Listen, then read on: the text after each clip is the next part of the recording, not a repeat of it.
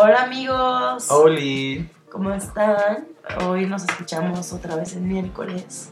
Porque pues la vida es culera y como podrán darse cuenta, traigo la voz sensual de la Paulina Rubio. Ay, A ver si no me hago ahorita en 5 segundos porque estoy enferma. Ay. O sea, por si no se dan cuenta, estoy enferma. Y pues Más nada. de lo usual. Ajá, exactamente. Ya tenía mucho que no me enfermaba la garganta, amigo. O sea, sobreviví al diciembre sin enfermarme y al enero, pero pues, febrero lo queda. Sí, es que yo decía de la mente, amiga. Ah, bueno, pero pues hay cosas que uno no puede arreglar. O sea, no, no, sí, no, porque la razón no entiende y duele. Y duele. Ay, la canción de Faye. No se crean, basta. Ay, bueno, amigos, este, este programa lo vamos a tratar de ser muy ágil, justo porque pues, Andrea no puede hablar mucho. Pero, este, no obstante, vamos a tratar un tema muy interesante. O sea, hoy prácticamente Juanjo va a hacer un monólogo. No, no es cierto, porque yo sí se Porque mi tarea siempre investigué hago. mucho. Ah, yo también, mira. Sí, amigo, pero hoy en especial hice mi tarea, investigué mucho y no puedo hablar maldita sea la vida. Pero bueno, este está muy interesante, Andrea, porque este tema, sin saberlo, se va a pegar mucho, bueno, tiene mucho que ver con justo una temática que estábamos hablando el episodio pasado, que es eh, los feminicidios. ¿Por qué? ¿Por qué lo digo así? Porque luego mucha gente cree, o se atreve a decir que muchas de las chicas tienen la culpa de las cosas que les pasan porque siguen en relaciones tóxicas. Pero justo como yo le decía a mi mamá, cuando la gente entra en una relación tóxica, la realidad es que hay una enfermedad. Entonces no es tan fácil juzgar a la gente y decir, ay, pues es que también ellas quieren estar ahí. O sea, no, no es tan fácil. Pero bueno, No, Chávez, pero bueno, antes de entrar a fondo, porque Juanjo ya se fue así ya me fui de muy media, de media. Este, pues este es el episodio número 66. Yo De- soy. Esta voz sensual que están escuchando detrás del micrófono es de Andy. Yo soy Juanjo. Y este es su podcast favorito, El, El Lonche. Ay, ay, ay, Yo soy Juanjo Delgado. Ay, sí, Ya está más delgado, mi amigo. Ay, amigos, ¿qué les digo? No, no se crean, ya basta. Este, Este. Pero, pues el tema de hoy, como mencionaba Juanjo, es La codependencia. tras. La verdad es que este tema está súper fuerte. La amigos. codependencia. Y bueno. Antes de que empecemos a hablar de fondo sobre la codependencia, amigos, yo quiero dejar algo bien claro. Y es que la codependencia y la dependencia son cosas súper diferentes, Son, ¿no? sí. O sea, pero que hay que entender que aunque van de la mano, o sea, son cosas muy diferentes. se ¿no? complementan, Se pero complementan porque una persona dentro de cualquier relación humana es la dependiente y la otra es la, la codependiente. Entonces vamos a ver.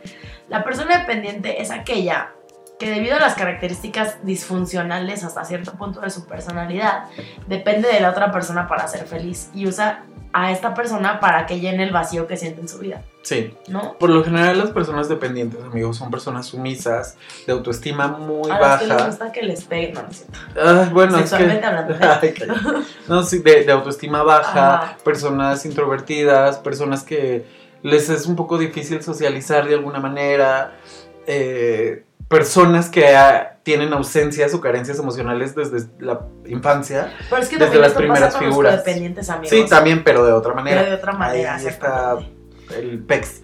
Los dependientes, por en general, o bueno, el- el- en su mayoría, vienen de familias eh, un poco fracturadas y que este, sus figuras de auto, bueno, no de autoridad, más bien sus figuras de amor, Ajá. las principales figuras de amor que son tus padres padre. o abuelos de la persona que te haya criado,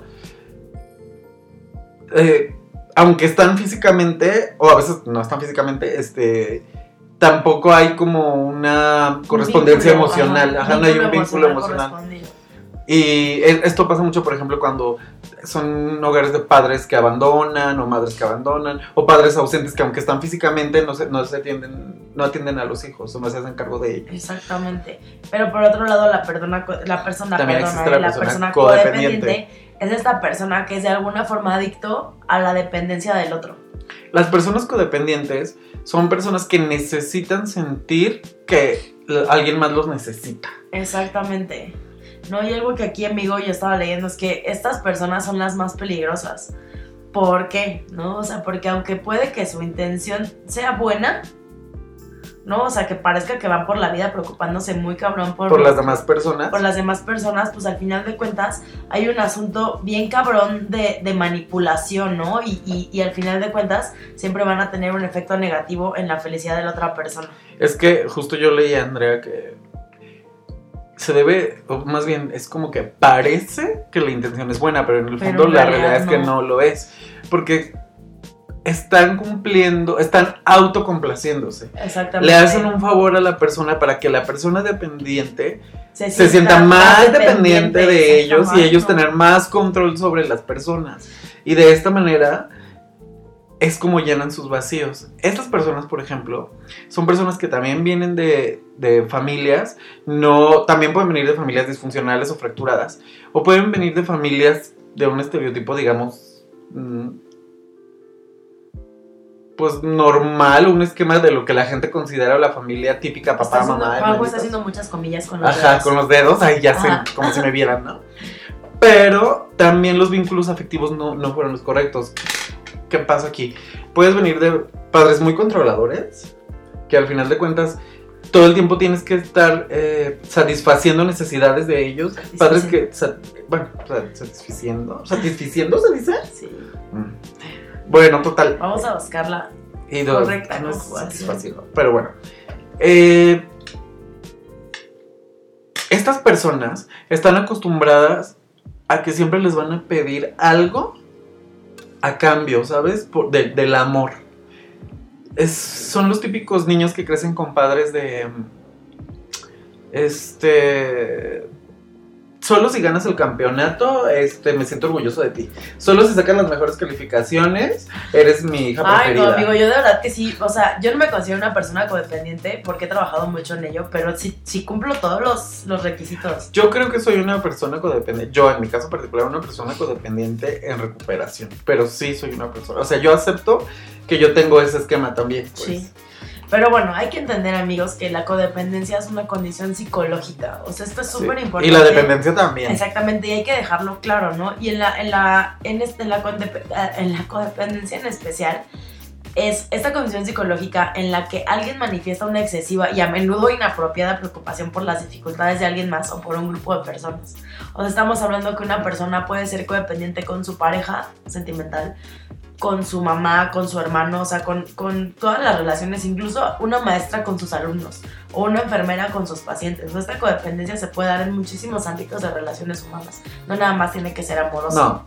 No, no. eh, las relaciones dependientes y codependientes se pueden dar en relación de pareja, en relación familiar, en relación de amistad. en relación laboral, Exactamente.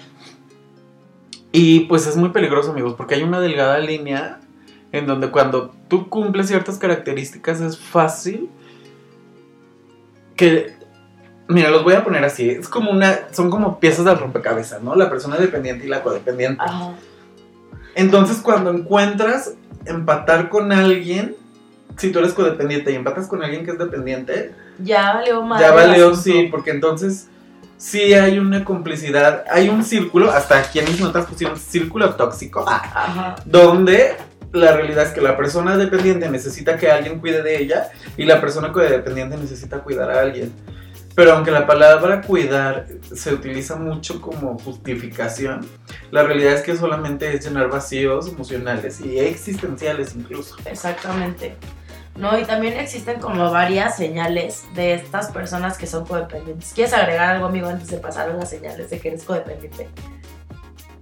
Mm, La dependencia Eso fue un sí. La sí, perdón.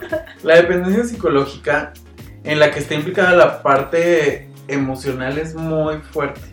¿Por qué lo quiero plantear así? Porque sí hay un punto en donde tu mente y tus sentimientos o tus emociones están muy conectados.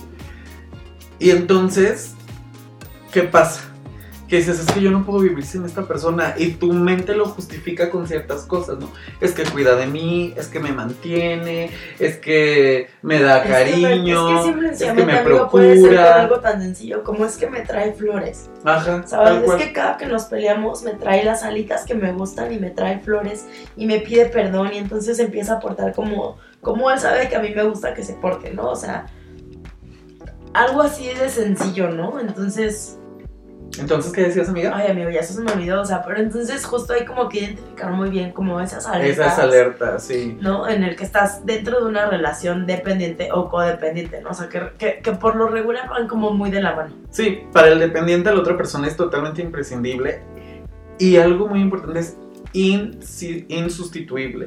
Quiere decir que cuando tú ya eres dependiente de alguien, Es muy dependiente. difícil que llegue otra persona A satisfacer a todas. satisfacer esas necesidades.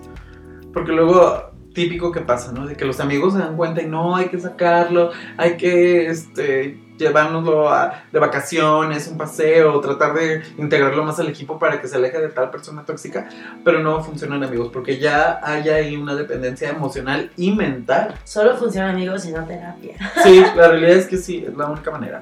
Bueno, amiga, ¿con qué ibas a seguir? Bueno, algo que yo les iba a decir, amigos, sí, es que la verdad es que a mí como ser humano, esta parte me resonó muchísimo. Entonces les voy a contar más o menos cuáles son las señales y características de las personas codependientes. Esto es súper fuerte porque por lo general estas personas tienen baja autoestima, ¿no? O sea, no necesariamente quiere decir que la muestren, sino que en el interior la tienen, ¿no? También existe otro punto que también a mí, a mí me hizo mucho ruido y es que tienes esta necesidad de complacer y agradar a otros. ¿no? Y entonces, ¿qué es lo que pasa? Que dejan sus necesidades y sentimientos en un plano inferior, dándole prioridad a la de los demás. Pero ¿qué pasa aquí? Que cuando hacen eso, a la larga, viene es- esta culpa y esta manipulación en la que, eh, güey, pues es que yo hice esto por ti. Y es que yo hice esto otro por ti. Entonces, si yo hice todo esto por ti, porque tú me porque yo quería procurarte, tú no me puedes dejar porque yo ya hice todo Sí, esto. tú me tienes que corresponder porque yo lo estoy haciendo todo por ti. todo por ti, ¿no? Y aquí es cuando hablan, perdón, Ah, aquí es cuando hablan mucho los especialistas de cuando tú haces algo por una persona te tiene que salir del corazón. Porque si estás esperando que siempre la persona te pague de alguna manera. Ajá. Porque una cosa es co- como en Una cualquier relación, siempre que tiene que haber una reciprocidad en emociones, en afecto, porque pues si no, ¿qué chiste tiene tener una relación, no? Ya, llámese lo que sea. Pero el hecho es que estas personas lo hacen casi como si fuera una moneda de cambio. O sea, est- estoy haciendo esto por ti para que, Para tú que luego tú me des algo me des a cambio, algo. exactamente, exactamente. No, porque les nazca así como de, mira qué buena persona soy. Que era lo que te decía, es esta forma de manipular, ¿no? También algo aquí súper importante es que encuentran una satisfacción cuando la otra persona se siente bien. Pero acuérdense, amigos, que aquí no es una cosa de, de autenticidad, ay, qué bueno que mi pareja o mi papá se siente bien, sino que no viven sus propias emociones, las experimentan a través, A través de de las los circunstancias de los demás. Entonces, o sea, como que aquí sí, ah, o sea, yo estaba leyendo esto y decía como que o sea, hay ciertos rasgos medio psicópatas en este pedo, Es ¿no? que sí, amiga, porque haz de cuenta que lo que pasa es que cuando ven que la otra persona se sintió bien, no se sienten bien porque ellos se sintieran bien, sino Porque se están sintiendo bien porque ellos provocaron Ajá. que el otro se sintiera bien. Exactamente. Entonces es, un- Ay, no, qué duro. es como sustituir un poco un, un ego herido y una, Ajá. y una falta de, de autoestima. La realidad es que también es como una manera de, de darse valor ellos mismos, ¿sabes? De decir, yo, yo logré que él se sintiera así, entonces yo valgo muchísimo por lo que él está sintiendo ahora, pero es como poco. Exactamente. Y amigos, vayan haciendo su checklist de cuántas cosas están siendo Sí. codependientes. ¿eh? Yo ya lo dice aquí. Es También un lo- poco como el fenómeno de la selfie. Ajá, exactamente. También aquí hay algo bien duro, amigo, y es que la mayoría de las personas codependientes suelen tener una tolerancia a la frustración, al estrés y al sufrimiento emocional súper altos. Sí. ¿No? O sea, porque también están tan acostumbrados a este chicle y pega, chicle y pega de manipulación emocional, pues que al final se acostumbran. No, y esta palabra que me encanta, amiga, de nuestra serie que tanto nos gustó, están acostumbrados a alienarse de, su de sus Ajá. sentimientos. O sea, que hacen, están tan acostumbrados a dividir o a separarse de los sentimientos o de las emociones, que entonces para ellos el estrés y toda esta cosa de inestabilidad emocional logran, este, como desvincularla un poquito, ¿no? Como decir, pues sí, me siento medio estresado, pero ahorita no pienso en eso. Y logran. Exactamente, amigo, exactamente. O sea, por ejemplo, aquí otro de los puntos es que muestran una aparente estabilidad emocional, pero siempre van fingiendo que todo está bien. ¿No? Entonces, como de que pues, todo se puede estar cayendo, pero no, estoy bien, estoy bien, estoy bien. Totalmente. ¿no? Luego también estas personas son personas que piensan que sus pedos se van a resolver si la otra persona cambia.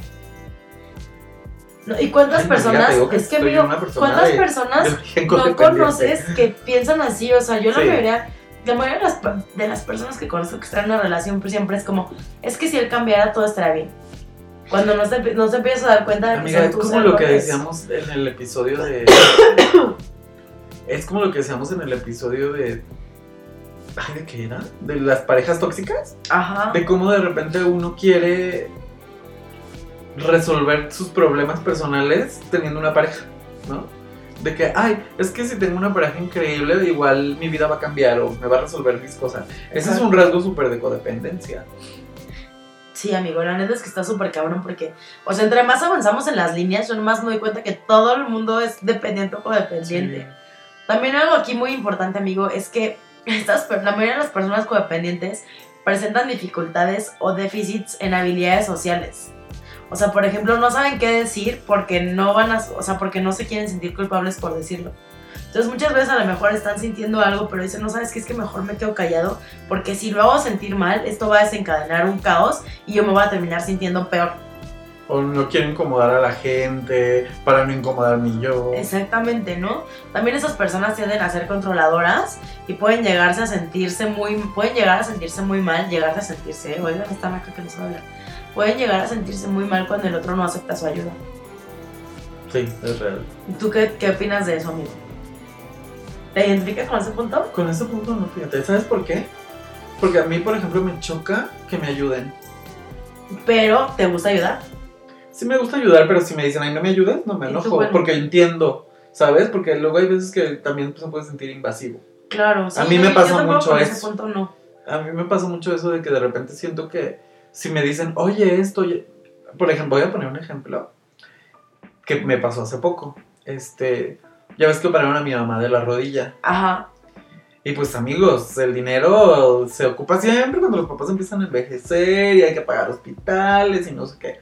Y justo una amiga, que tú sabes quién es, ay, sí, me ofreció ayudarme. Y yo siempre me quedo como de, ah, gracias y ya, ¿sabes? Pero no me gusta como... Pero siento que ahí también ya es otro problema mío, amigos. Como que no me gusta deberle nada a nadie. Sí, Ningún amigo, favor. pero eso se llama soberbia. Sí, también. Sí, la realidad es que sí, también. Pero siento que sí tiene un poquito que ver también con estos rasgos, este. Un poco de la codependencia. ¿Por qué? Porque al final de cuentas. Te gusta sentir que eres autosuficiente. ¿no? Claro. Y que no necesitas Que a no nadie. necesitas a nadie. Pero qué tal te encanta que te necesiten, ¿verdad? Ajá, ahí está el punto. También otro punto, amigo, aquí es que son personas que eh, no les, les cuesta, perdón, expresar sus sentimientos, pero sobre todo el enfado, el miedo y la rabia. O sea, por ejemplo, con ese punto me identifico muchísimo porque a mí me cuesta mucho trabajo aceptar que estoy enojado. Sí, me consta porque trabajamos juntos. un Exactamente, tiempo. ¿no? O sea, yo de verdad, o sea, que a mí se me nota que estoy enojada. O sea, tú porque me conoces, pero Sí, si no te es así como nota, de- pero si eres una persona que controlo mucho ese sentimiento. No, y aparte, amiga, que como que te lo guardas mucho y se te nota ya hasta que de verdad estás muy enojado. Exacto, ya hasta que estoy emputada. Ajá, y es así ya cuando ya no lo como que es como si fueras un baldecito y lo vas llenando. Ajá. Ya cuando ya no cabe, ahí es Sí, cuando que poquito a poquito se llena el jarrito y de repente, pum, se desborda la, la presa.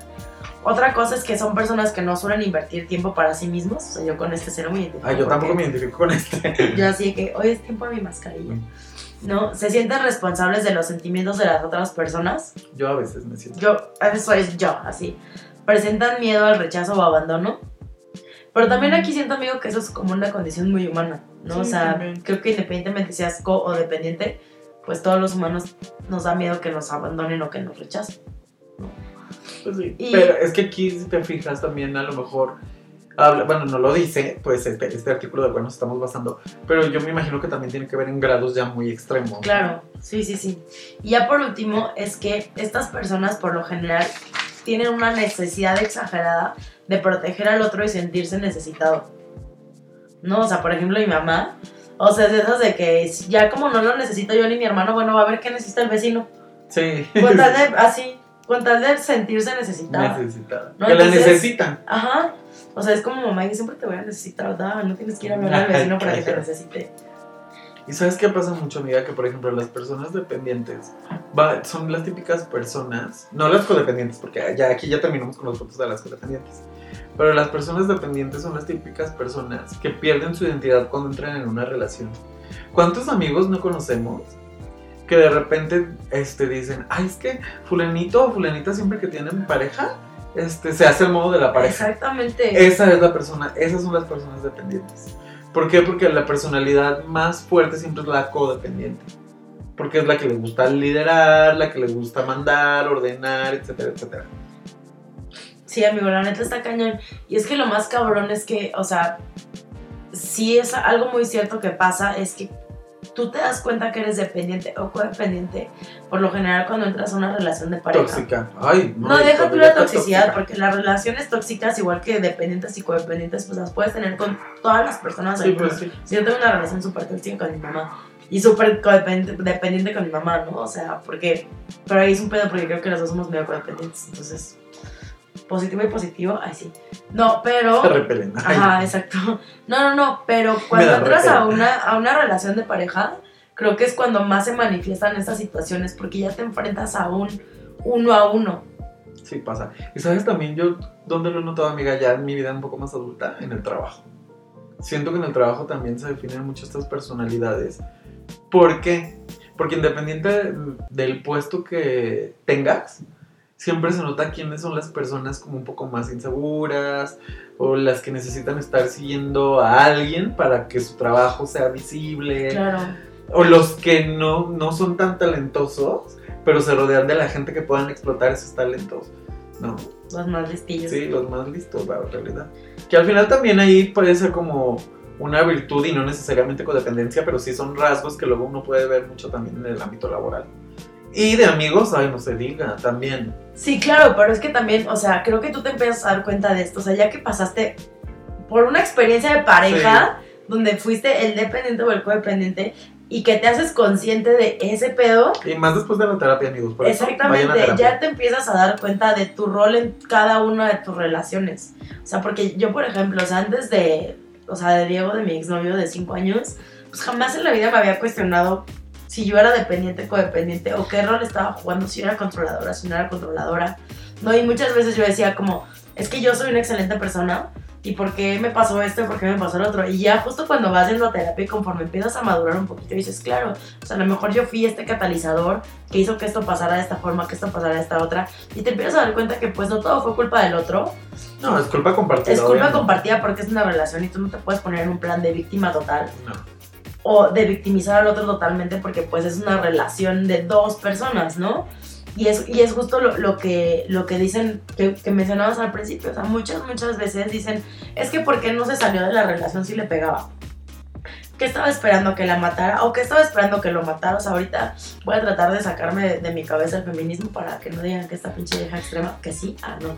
Pero, pues tú empiezas te empiezas a dar cuenta, ¿no? De que para empezar la dependencia y la codependencia son una condición psicológica. Son condición psicológica y sí son trastornos. Exactamente, entonces desde ahí ya no es tan fácil, ¿no? O sea, ya no es un, ay, ándale, échale ganas, como cuando No. te estás deprimido, ¿no? Y te dicen, échale ganas. Que tampoco debería Uh, decir eso porque ya, también la exacto. depresión es una enfermedad. pero- Exacto, pero no es como que te digan, ay, amiga, date cuenta y ya mágicamente vas a decir, "Eh, ya me di Claro, sí, cuenta". ya me di cuenta. Sí, eh, ya no estoy triste, o sea, obviamente, No, pues no, es todo así un no pro- funciona. Exacto, es todo un proceso, ¿no? Y si eso, o sea, por eso es a lo que me refiero con que todo es muy interseccional, la que no iba a hablar mucho. Ajá, y yo así. Pero si, tú, si es una mujer o una relación de escasos recursos o de menos recursos, por así decirlo, y en una relación codependiente, todo es interseccional porque es menos probable que esta pareja empiece a ir a una terapia o que se dé cuenta que tiene que ir a una terapia o que incluso se pueda percatar de que tiene un problema porque no tiene el privilegio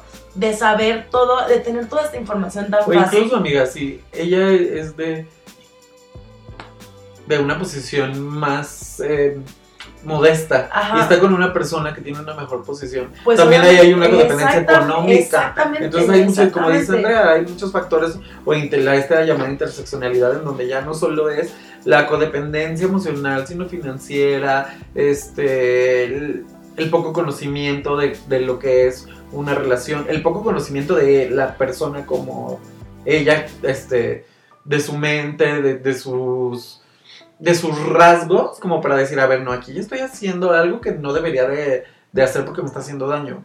Entonces, Exactamente. Sí, no, no, no es tan fácil solamente juzgar a las personas porque justo ahorita con este tema del feminismo y todo lo que está pasando en el país, mucha gente, yo he escuchado y leído a mucha gente en redes juzgando, ¿no? De, pues es que también si ellas este, están ahí es por algo y pues se lo merecen. Porque seguro están sacando algún provecho económico. Y es como si, güey, aunque tú como persona estés sacando un provecho económico, o sea, veámoslo en cómo se llevaban a cabo las relaciones hace 20 años donde la mujer se quedaba en su casa y el hombre era el que proveía. Todo. ¿No? Entonces ahí nunca se habló de que la mujer estaba sacando un provecho económico. ¿Por qué? Porque, la mujer era la que estaba en su casa y pongámonos a ver que la que se queda en la casa es la que trabaja más.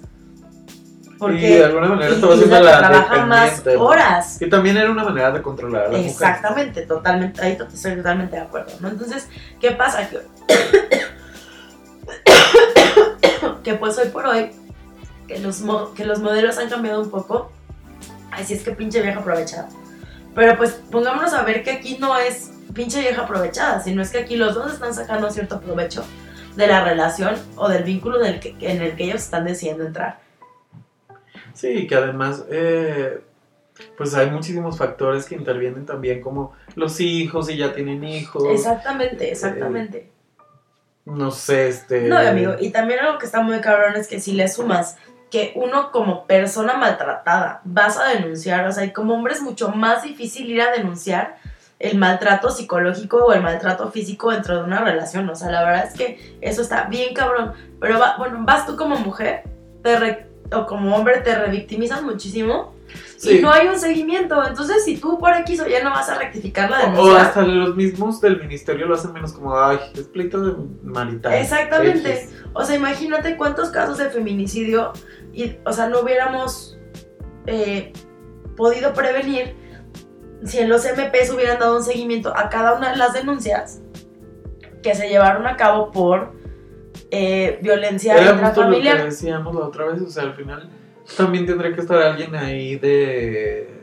de, trabajo, de trabajo social y estar yendo a ver qué está pasando. la mujer ya tuvo, este, no sé, algún eh, episodio de violencia intrafamiliar, de violencia psicológica, llevó maltrato a los hijos. O sea, de ir checando que las cosas realmente tengan un cambio y no solo de, ay, bueno, ya que la ponga y que quede. ¿Sabes? Porque pues no, la gente se le hace bien fácil no empatizar, no ponerse en los zapatos de las otras personas y solamente juzgar y juzgar y juzgar sin ver todo el contexto. No, amigos, y pónganse a pensar ustedes nada más, o sea, de esa lista que les dimos, o sea, ¿cuántos checks tuvieron de la lista? O sea, yo tuve 1, 2, 3, 4, 5, 6, yo tuve 7 checks de los 12 que les, que les conté. Ay, no, yo tuve un montón, ¿No? ya ni siquiera los, Entonces, los conté. O sea, y yo que me he dado cuenta que soy una persona codependiente, ya empecé una terapia en la que estoy trabajando para cambiar las cosas y, tratando de romper paradigmas dentro de mis relaciones sociales y amorosas, ¿no? Una cosa muy chistosa es que estos términos se cuñaron al inicio para tratar adicciones. Ajá. ¿Por qué? Porque al final de cuentas, cuando tú eres dependiente de algo, pues te genera una adicción. Y así pasa también con las relaciones. Eres adicto a estar con una persona que te maltrata o que te humilla o que te controla. Sí, porque en algún punto te sientes bien Sí. Entonces... Porque te está dando lo que ya decíamos, esa protección o ese intento de amor que en tu casa nunca recibiste. Exactamente, amigos. Entonces, estábamos tomando una selfie, usted disculpe. Pero la verdad es que está bien cabrón. Entonces, si ustedes están dándose cuenta que cumplen con algunos de estos requisitos, pues hagan el esfuerzo por empezar a cambiarlo, ¿no? Entonces, es muy fácil ser codependiente, es muy fácil ser dependiente porque pues vivimos en pleno 2020, así en pleno 2020, y todos venimos de hogares rotos, todos venimos de patrones y de, y de, ay, ¿cómo se llama? Se me fue la palabra. Y de mm, modelos, por así decirlo, de machismo, de, de, de, violencias, o sea, de misoginia, y, y pues es súper normal, o sea, no sé lo que esté bien, pero normal porque pues vivimos porque siempre estuvo normalizado. en un, en un heteropatriarcado. Y hasta ahora se están viendo las fallas que ha tenido este sistema y ahora estamos tratando de cambiar los esquemas y los modelos pero la realidad es que venimos y de crear seres humanos nuestros padres pues, vienen arrastrando lo de los abuelos los abuelos de los abuelos y así y Freud aplaude desde su tumba no pero sí está bien cabrón amigos. Entonces si ustedes sienten que tienen algunos de estos rasgos, pues imagínense cuántas otras personas no también los tienen y cómo por eso las relaciones que vamos entramando como sociedad pues siguen estando así de podridas. Así de podridas, claro. Y la realidad es que como siempre decimos aquí, pues lo que tenemos que empezar es por nosotros mismos. Exacto. A curarnos y a sanarnos de esas heridas emocionales que tenemos para poder empatizar más con las personas y también para poder generar relaciones que sean más sanas, más duraderas y que Exacto. realmente nos aporten y aportemos a los Sí, demás. amigos, o sea, porque yo les prometo que hay muchos tipos de amor, o sea, eso es un hecho, ¿no? Pero cuando tú empiezas a tener relaciones sanas y realmente descubres lo que es querer bonito, o sea, querer sin codependencia, querer sin manipulación, o sea, y ojo, no me refiero nada más a relaciones amorosas de Sí, pareja, no, ¿no? Sino de amistad, de, de amistad, trabajo. de trabajo, o sea, De familia. familia. Te empiezas a sentir muy libre porque todo lo estás haciendo desde la libertad Y desde el desinterés. y ¿sabes? desde el desinterés, exactamente. Entonces todo funciona mucho más padre y disfrutas muchísimo hasta el querer, ¿no? O sea, por eso me refiero al querer bonito. O sea, yo por eso les puedo decir que tengo amigas que quiero bonito, que tengo amigos, que tengo eh, una pareja en donde todo va funcionando porque empiezas a quitarte de, esos, de esas ataduras que te genera en sí Sí. Esta forma de vivir y de crecer, ¿no? Pero bueno. Bueno, ya para terminar esto, bueno, ¿tú tienes algo más que decir? Mira? A ver, amigo, dime y ya, yo te complemento. Ah, tengo aquí unos puntos eh, que saqué de un blog de una famosísima este, Famosísima. clínica que atiende como eh, problemas de codependencia y dependencia y de relaciones. Y te da como unos puntos muy importantes que puedes trabajar. Obviamente esto acompañado de terapia, pero que son como los puntos más importantes para querer cambiar. Número uno, y el más importante es darte cuenta que estás teniendo un problema en tus relaciones. Y bueno, aquí van los puntos. Número uno es valorarte. Lo más importante es valorarte y tratar de aumentar tu, tu autoestima. Yo sé que suena muy fácil, pero es la cosa más difícil, yo creo. Sí, amigos, la verdad es que yo Tienes que aprender a quererte como eres. Y tienes que aprender también a respetarte tal cual eres, porque así la gente también te va a respetar, ¿no? Exactamente, amigos. Y la verdad es que yo antes pensaba que era una chairada, pero, o sea, verte al espejo y decir, ay, me gustan mis ojos, o ay, me gusta mi nariz. Sí, cosas o, ay, así, o sea, eh, el como simple hecho de decir, como de, ay, mi boca ya no me disgusta. O sea, de empezar a enamorarte de ti de ti mismo mismo. y de aceptarte como eres. Justo la semana pasada fui a una plática que era, bueno, no era una plática, era un conservatorio sobre las relaciones poliamorosas, ¿no? Que de eso, este, puntos suspensivos. Pero algo que dijo una de las chicas panelistas que se me hizo súper, súper lindo, es que dijo, yo un día me harté, me harté de estar peleada con mi cuerpo. Me harté, me harté de que me cagaran mis pelos. Entonces empecé a trabajar para que ya el hecho de que me crecieran pelos no me disgustara. Y en el momento en el que yo me acepté como soy, con pelos, gorda, blanca, del pelo de este color y demás, mi vida cambió totalmente, Sí, ¿no? O sea, y, y fue a través de un hartazgo de decir, güey, ya estoy harta de pelearme conmigo mismo. Entonces, ¿por qué no vernos al espejo y empezar a cuidar de nosotros mismos y empezar a querernos como nosotros somos? tal cual como somos, porque amigos, así es como vamos a lograr una mejor autoestima. Y también no solo, obviamente lo físico importa mucho, o sea, enamorarte de tu físico, pero también enamorarte de tu interior. Ver las cosas que tienes padres, ¿no? Decir, este, está bien padre que me gusta leer, está bien padre que sea fan de los cómics, está bien padre, o sea, empezar a darte cuenta que las cosas que tienen que ser lo que eres, ¿no? una persona, y aquí vamos al segundo punto, que es una persona individual. Tienes que aprender, en el segundo punto es aprender a mantener tu individualidad. ¿Por qué? Porque somos seres únicos e irrepetibles. Cada uno de nosotros piensa de una manera específica, vive de una manera específica, se comporta de una manera específica. específica. Le gusta vestirse de una forma específica. Así, desde lo más, más particular hasta lo más general, somos un individuo. Y no tenemos que perder esa individualidad. Aprendamos a que cada cosa que hacemos y que nos gusta y que trabajamos y que conocemos nos hace ser lo que somos y nos hace ser únicos e irrepetibles. Exactamente, amigos. El tercer punto, que este también es súper importante, cambiar las creencias erróneas que tenemos sobre el amor. Ay, amigos. Esto de que, ay, es que va a llegar alguien a salvarme del horrible mundo Va que, vive- que el vivo. príncipe azul y No, todo va a mejorar porque mi vida O- apesta. Esta onda de la media naranja, ¿va a llegar alguien a complementarme? No. O esta onda de. Este, el amor romántico que ya hablamos de eso, que es mucho sufrimiento y sacrificio de la otra persona. No, bye. Tenemos que cambiar también estos paradigmas de lo que nos han dicho o de lo que nos han hecho creer que es el amor, porque no es así, ¿no? Y número cuatro, muy importante, y creo que esto es algo que nos está matando como generación, aprender a disfrutar de tu soledad, Ay, tenemos que aprender. a estar solos. Y yo les voy a dar así como, como un tipcito, amigos. Váyanse al cine solos un día. Váyanse a comer solos, váyanse a desayunar solos, váyanse a caminar solos, váyanse a un museo solos, salgan solos, disfruten de ustedes mismos. Y entonces, si empiezan a seguir estos puntos acompañados de una terapia, se van a dar cuenta de que no es la cosa más difícil del mundo, de que solamente tenemos que... Salud. Ah, no, fue un bostezo. perdón amigos. Ya está cansado, mijo. Solamente tenemos que aprender a respetarnos tal cual somos y a querernos tal cual somos. ¿no? Exactamente, amigos. La verdad es que Y también yo le agregaría aquí también a rodearnos de personas que nos den. Que no, no que nos... No quiero decir que nos den en una onda egoísta de, ay, sí, denme, denme. Sino que nos aporten cosas lindas. Personas que no todo el tiempo... Porque luego también, amigos, tendemos a estar con personas que de todo nos están criticando. Que son nuestros amigos y siempre están de... Ay, como que ya subiste de peso, ¿no? O de...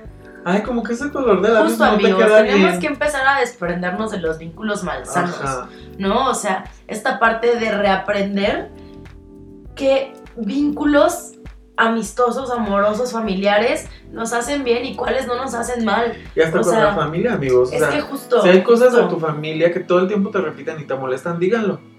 No me gusta que me digan esto. Por favor, me hacen sentir mal. Dejen de decirme tal cosa. Y díganlo hasta que se cansen Sí. y van a hacer que las demás personas agarren el pedo. Porque luego Eso la gente lo dice muy de chiste, sobre todo en la familia está muy normalizado. Ay, así de que, o sea, lo más típico, ¿no? Ay, la gordita de la familia o el gordito de la familia o ay, la chaparrita de la familia. Y hay gente que le molesta muchísimo y toda la vida vive traumada porque en su familia todo el tiempo la han conocido como la pecosa de la familia o el, no sé, X. Características que a lo mejor a ti te molestan y toda la vida has vivido traumado por eso. Y en tu familia te lo siguen fomentando. Y pues dices, ¿por qué? ¿Sabes? Porque si son mi familia me, da- me están diciendo de las cosas que más me duelen. Pues sí, amigos. Entonces la verdad es que aunado a esto de, la de, de desprenderse y, y va mucho de lo que está diciendo Juanjo, hay que aprender a poner límites. Sí, No, o sea, son buenos. En el momento en el que, o sea, y, y justo, ¿no? Esto que decía Juanjo, no me gusta que me digas así.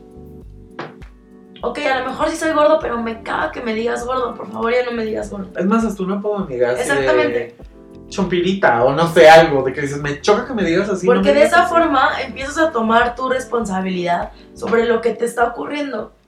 Y sobre las cosas que quieres que sí te pasen las cosas que no Digo, quieres. hay muchas cosas, porque el universo es así, en el que tú no puedes tener el control El de control, absolutamente todo, pero si puedes tener el control de ciertas cosas, te va a ayudar a dejar de ser codependiente de lo que está sucediendo a tu alrededor. Y esto nos va a ayudar muchísimo a de verdad sal- salir de esos hoyos emocionales o baches emocionales en los que luego nos metemos. Exactamente, chavos, exactamente. Pues bueno, yo ya no tengo nada más que agregar a este tema muy increíble. Yo tampoco, amigos. Solo acuérdense, bueno, yo sí, como siempre, es que mi recomendación, y de verdad es que no saben cómo les va a cambiar la vida, empiecen a ir a terapia. terapia, sí. Hay que quitarnos este mito de que la terapia es una necesidad cuando estás loco o cuando tienes un problema, sino que la terapia siempre te va a ayudar a ver las cosas de otra perspectiva. Y en el momento en el que tú vas a una terapia psicológica y, y te sales pensando lo que sea de lo que tú hablaste, ya estás haciendo un cambio. Entonces a mí Sí. me parece de verdad súper importante. Ya si empiezas a analizar ciertos comportamientos, Ajá, ya vas de gana, porque entonces Exacto, hay que quitar ese darte tabú. cuenta del por qué lo haces. Y también pensar, o sea, si bien sí la terapia suele ser cara, es una inversión para ti mismo. Para ti y mismo. hay terapias de todos los niveles económicos. O sea, hay gente que paga 1000, hay gente que paga 800, hay gente que paga 400. Justo el otro día una amiga, Veré, saludos a Veré, me decía que ella conoce una escuela donde hay psicoterapeutas y psicoanalistas que ya están haciendo maestrías y entonces dan consultas así de que 100 pesos. Y ya es gente que son licenciados, pero ahora están haciendo una maestría o doctorados y entonces ofrecen las consultas a esos costos tan bajos porque las utilizan también como estudios de casos clínicos. Entonces Exacto. está padre también. El chiste es buscarle, amigos. Si no quieres pagar una, porque la realidad es que las, hay terapias que son muy caras, así 500, 700 pesos, pues si no puedes pagar eso, hay manera de que busques costos que se adecúen a tus ingresos y está bien. Porque el chiste aquí es aportar a nosotros, invertir en nosotros y pues cada vez estar mejor. Exactamente, amigos. Entonces, vayamos quitándole el tabú y con este consejo que se los vamos a dar todas las veces que sea necesario, dejamos el tema del día de hoy y nos vamos a una canción. Bye. Bye.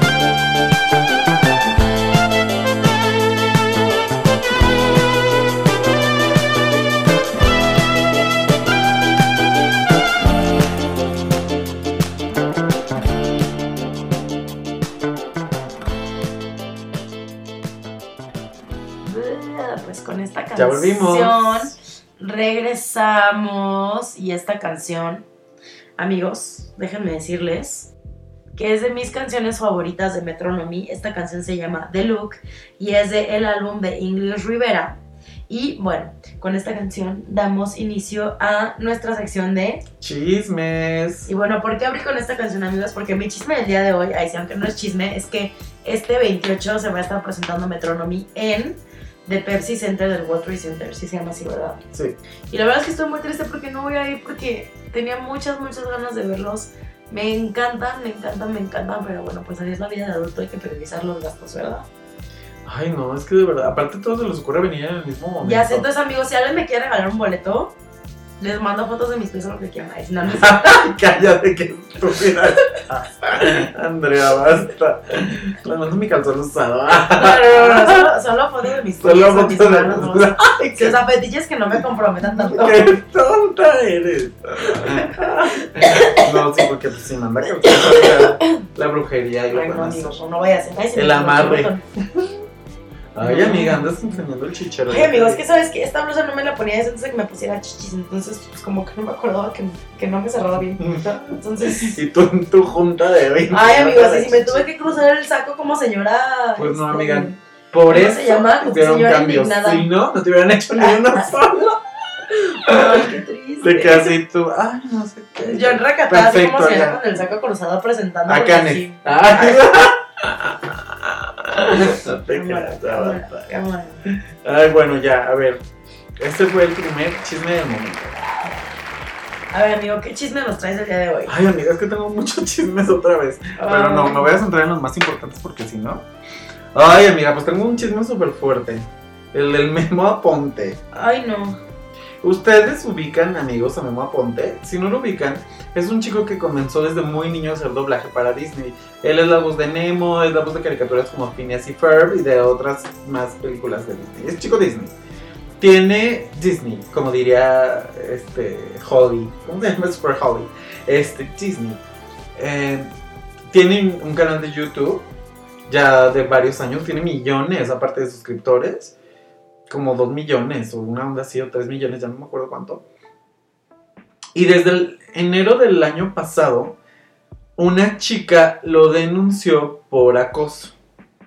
Y en ese momento él lo que hizo para callar las cosas fue subir un video con su novia, que ahora ya otra vez se hizo viral porque es un video súper bizarro, diciendo, ay, es que es mi niña, la amo, y luego los dos salen vestidos de princesas y todo así de, ¿what?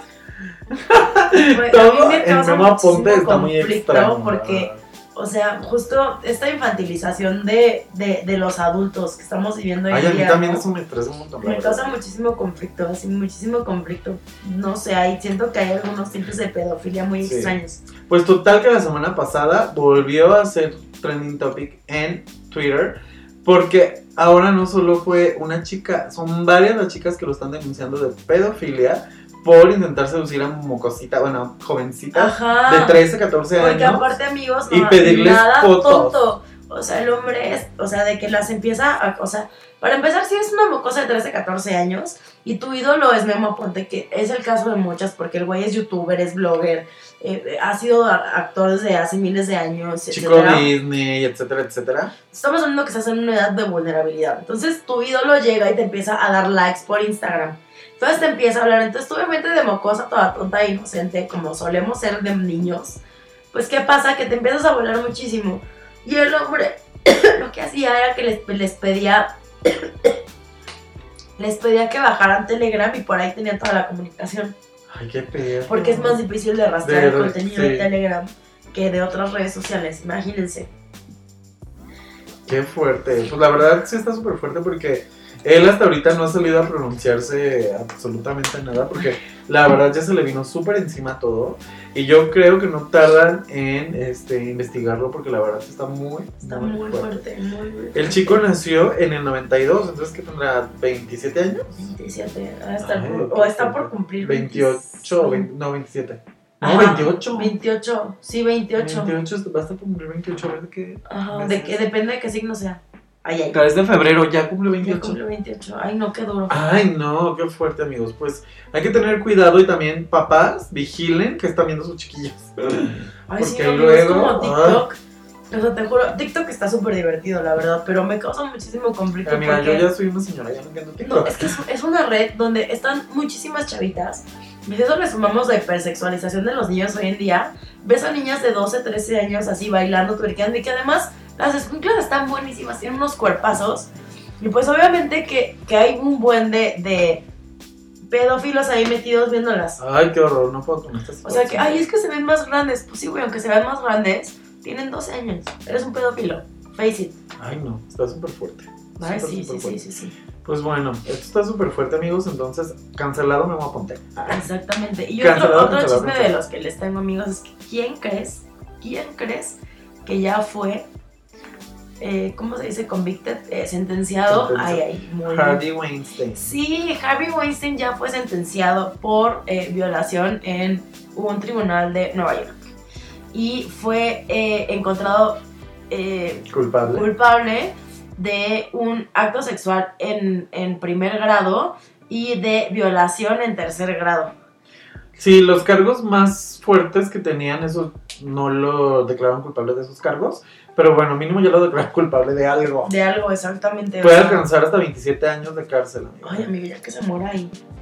Sí, de hecho justo también decían que muchas de las chicas que las entiendo que estaban muy molestas porque no tomaron en cuenta esta acusación que tenían como de depredador sexual, que sí hay como un, un, este Una tipificación. una tipificación así en el Código Penal estadounidense. Pero pues bueno, decían, ahí también los ya están viejecitos y no, o sea, con 27 años ya se va a morir ahí. yo. Exactamente. O sea, aparte está enfermo, que ni sabe que está Ay. enfermo. De que ya a todos lados va con su bastón, ya no Se sé si es para dar lástima. Pues Sí, la verdad que bueno que ya, porque ese señor era uno de lo peor y como dijimos ahora que estuvo Ricky Gervais conociendo a los Globos de Oro, de que les decía a todos los artistas, ustedes fueron los que trabajaron con Harvey Weinstein y ahora se hacen los que no sabían. Y si es cierto, todos perfectamente que sabían de lo que era capaz ese señor, Pues sí, amigo. pero pues como era el dueño de toda la industria, pues nadie le decían nada. Tú no puedes, tú no puedes, o sea, denunciar hasta cierto punto si no tienes los Sí, no, y si a ti no te pasó, van a decir, pues tú por qué andas denunciando. Porque como hombre sí es más difícil. Oigan, ese señor anda acosando a mis compañeras. Exactamente. Van a decir, ¿tú qué? No, la verdad es que está cañón. Pero qué bueno, amiga, qué bueno. Esta es una muy buena noticia. Harvey Weinstein ya tiene Exactamente. dos. No, amigo, la verdad es que si está cayendo él, culpable. O sea, que es él, porque pues es un, o sea, es él, ¿sabes? Es un personajazo de Hollywood. ¿Cuántas personas más no van a empezar a caer? Amiga, y en este mismo tenor, Plácido Domingo, que también estuvo acusado, ya, Ya aceptó sé, que ya sí dijo, lo hizo. Ya dijo, la neta, o sea, yo no sé si fue mera estrategia, pero amigo, Yo creo que sí debe de ser una parte estrategia Ajá. porque seguramente algo bueno le debe de traer en el tribunal que lo haya aceptado. Una reducción de condena o yo no sé, pero sí, sí, no hubiera la multa o algo así. Claro, pero el hecho de que ya lo haya aceptado, o sea, el hecho de que tú, o sea, de verdad, amigos, yo puedo hablar desde víctima y el hecho de que tu eh, perpetuador, si está bien dicho, reconozca el daño que te hizo, ya desde ahí ya empieza la sanación mucho más fácil para las víctimas que fueron, o sea, en este caso de Plácido Domingo. Entonces, sí es súper importante para el proceso de sanación de las víctimas que este Plácido Domingo, del que mi abuela estuvo enamorada toda la vida, haya salido a Aceptarlo. aceptarlo y a reconocer su culpa. Aparte, yo escuchaba justo hoy en un programa de estos de chismes mexicano que decía alguien. Imagínate que alguien en México se atreviera a decir todo lo que ha pasado aquí. Dice, uy, no, caería muchísima gente. Yo, ay, no, qué miedo.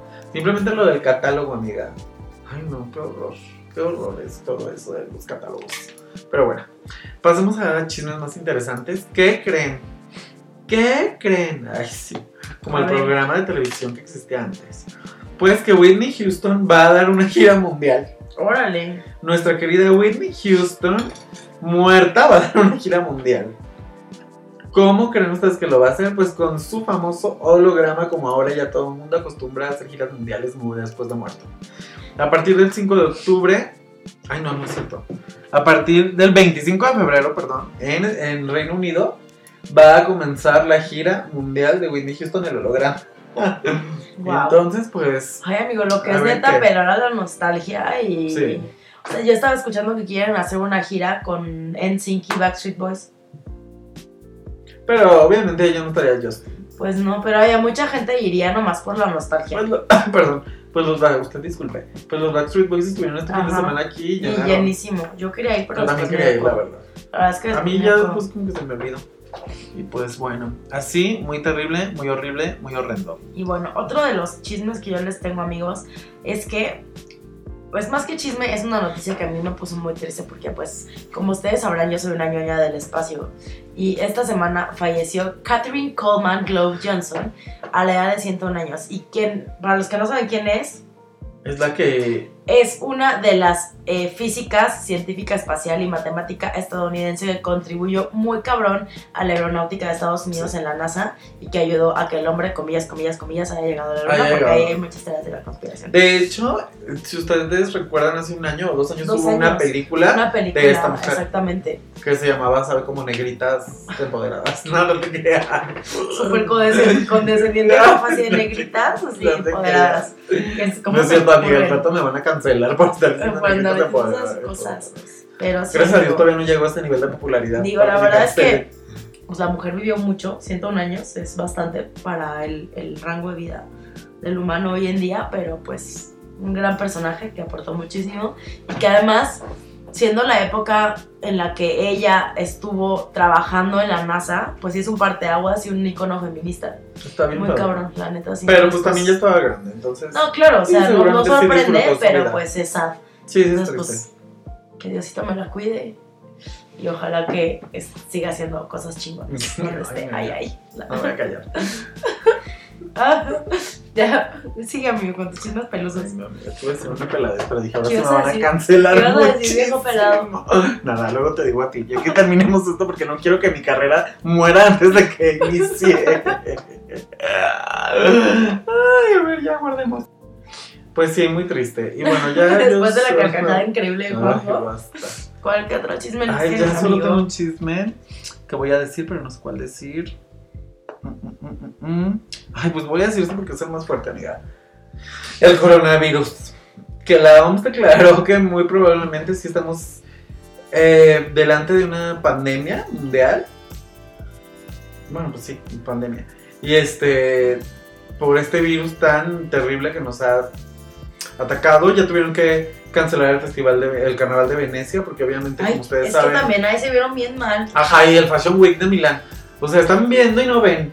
Están viendo que tuvieron que cerrar 10 poblados en Italia y ellos haciendo sus cosas.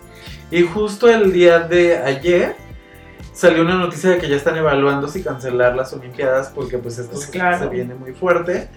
Y pues sí, amigos, tratemos Oye, de... amigos, cuidarnos. es que aquí hay un tema súper fuerte porque miren, o sea, hay un canal que les voy a pasar después porque ahorita no me acuerdo, es Rich Something, pero este hombre explica muy bien cómo, cómo se ha comportado el coronavirus, ¿no? Y este hombre lo que habla es que no hay forma de, de comparar si el gobierno chino hizo o no hizo bien las cosas, más que poniéndolo en perspectiva con otras crisis como estas, ¿no? Entonces, si tú lo pones en perspectiva con el SARS, o incluso con la misma influenza, Influenza. pues el gobierno chino lo ha hecho súper bien. Pues sí, porque Pero rápido. Al final de cuentas, o sea, estamos hablando que construyó, reconstruyó un hospital en tres días, lo puso activo para ese pedo, y construyó un hospital de cero para, para las personas que eh, contagiadas En, en- seis días. en, no, en dos semanas. En dos semanas estaba totalmente habilitado. ¿No? Entonces, hay que, hay que poner varias cosas sobre la mesa, ¿no? O sea, ellos cerraron fronteras desde hace ya bastante tiempo. Mira, quemaron billetes de Quemaron poblados. billetes exactamente de, de- Para que del no poblado de Wuhan de- para que no estuvieran pasando. Persona en persona. Entonces, si lo comparamos con el SARS, fue, o sea, que el SARS es la gripe aviar. eh, lo hicieron súper bien. Pero ahora lo pones en contraste con la influenza, cuyo nacimiento fue entre México y Estados Unidos. Y amigos, de la influenza nunca se hizo un, este, una rebambaramba como se está haciendo ahora. Ni del Ni, chikungunya. ni del Ah. Zika, ajá, ni del Zika. No, estamos hablando, no, pero aquí pues eso se transmite por Sí. mosquito, pero aquí fue algo que, que, que surgió así. Y, y imagínense si Estados Unidos hubiera puesto, o sea, se estima a, a grandes rasgos que con la influenza H1N1 se murieron alrededor de 500 mil personas en el mundo. Ay, qué horror. Amigos, con el coronavirus no van ni 100 mil personas que se mueren. O sea, hay un chingo de contagiados, sí, pero muchos de esos casos Sí. han sido salvados o están en Más tratamiento. bien la preocupación era por la rápida transmisión. Exactamente, porque Esa es un virus que se comporta muy parecido al VIH, VIH. entonces es muy difícil de atacarlo. También ya se está hablando de que los chinos, es que los chinos son increíbles, ya están creando una vacuna para evitar su, eh, su contagio, Contagio, su propagación. su propagación. Pero entonces, no hay que ser tan amarillistas, evidentemente es algo delicado. Y algo muy chistoso es que no ha pasado a Sudamérica, a, para abajo de, de cierto meridiano, no ha pasado la enfermedad.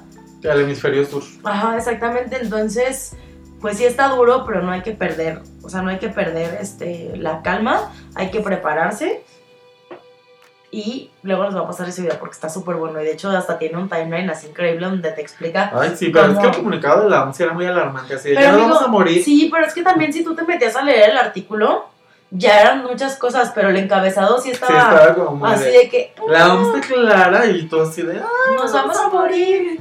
Ay, no. Pues bueno, ya llegaron mis chismes hasta aquí porque ya, ya nos Bueno, ya, demasiado. ya sé, pero ya mi último chisme de la noche, amigos, es que Atypical va a tener una temporada 4 y va a ser la temporada final. La verdad es que esa serie está súper, súper bonita. Yo es nunca había serie- visto mi creer. Ay, amigo, es una serie de Netflix, te va a gustar mucho. Sí, tú me la recomendaste. Te vas a dar cuenta que eres. Ay, cállate, contaste. Pues de hecho, sí. Ay, sí. temporada va a dar inicio en el 2021 y pues como les mencioné ya va a ser la última y qué sad. Ay, pues qué triste, pero bueno, todo tiene su principio y su final. Ay, como Así este es. podcast. Como el coronavirus y todo. En fin, pues nos damos una canción. Y volvemos. Bye. Bye.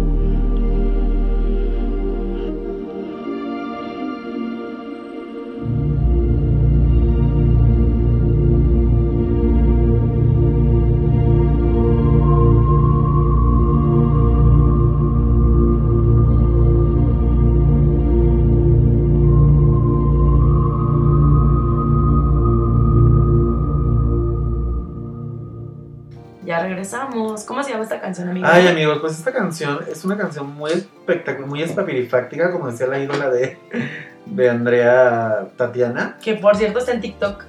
Tatiana. ridículo. Ajá. Ay, no. Con su, ¿Todavía tiene parálisis facial? No sé. Yo ves que le había dado una parálisis facial, pobre Tatiana.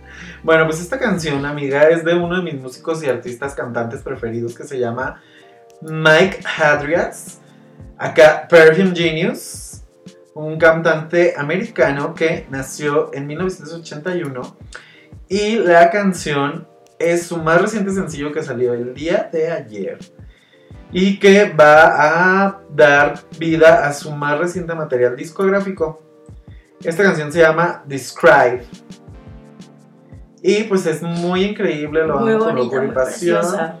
Y es un indie folk muy, muy, muy pudiente, muy padrísimo, con unos toques ahí medio electro.